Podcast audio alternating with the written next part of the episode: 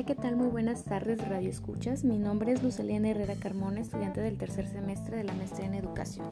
de la Universidad Interamericana para el Desarrollo.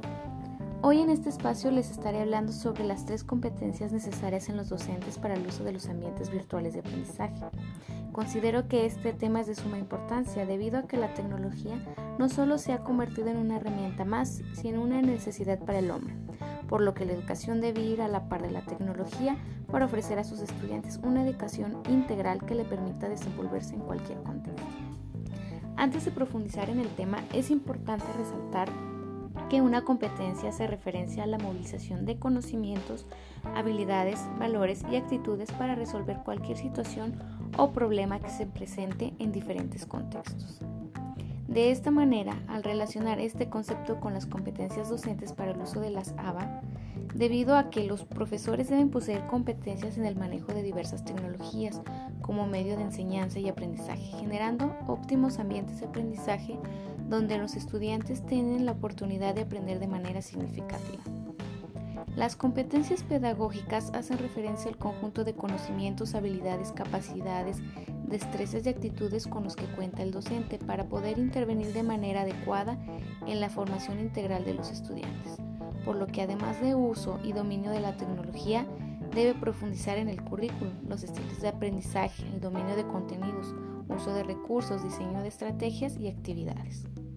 En cuanto a las competencias de investigación, se refieren a la capacidad para interpretar, argumentar, proponer alternativas, preguntar y escribir a partir de la experiencia pedagógica de acuerdo a las problemáticas que caracterizan al aula y la escuela,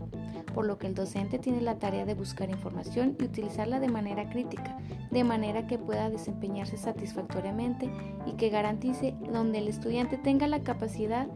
y acceso a la información confiable que los contenidos sean relevantes, interactivos y confiables, es decir, que debe ofrecer información veraz a sus estudiantes a través de la plataforma que utilice, de manera que el educando pueda acceder a ella garantizando que los que se compartan sean de utilidad para su aprendizaje. Por último, la tercera competencia es la evaluativa. Son aquellas capacidades para el correcto manejo de las técnicas de evaluación, de manera que se tengan los insumos suficientes para evaluar el nivel de apropiación de conocimientos, así como el desarrollo de habilidades y valores obtenidos a lo largo del proceso de aprendizaje, resaltando que una evaluación formativa debe de estar caracterizada en definir no solo una calificación al finalizar el proceso, sino evaluar antes y durante el proceso con la finalidad de identificar las áreas de oportunidad y trabajar en ellas.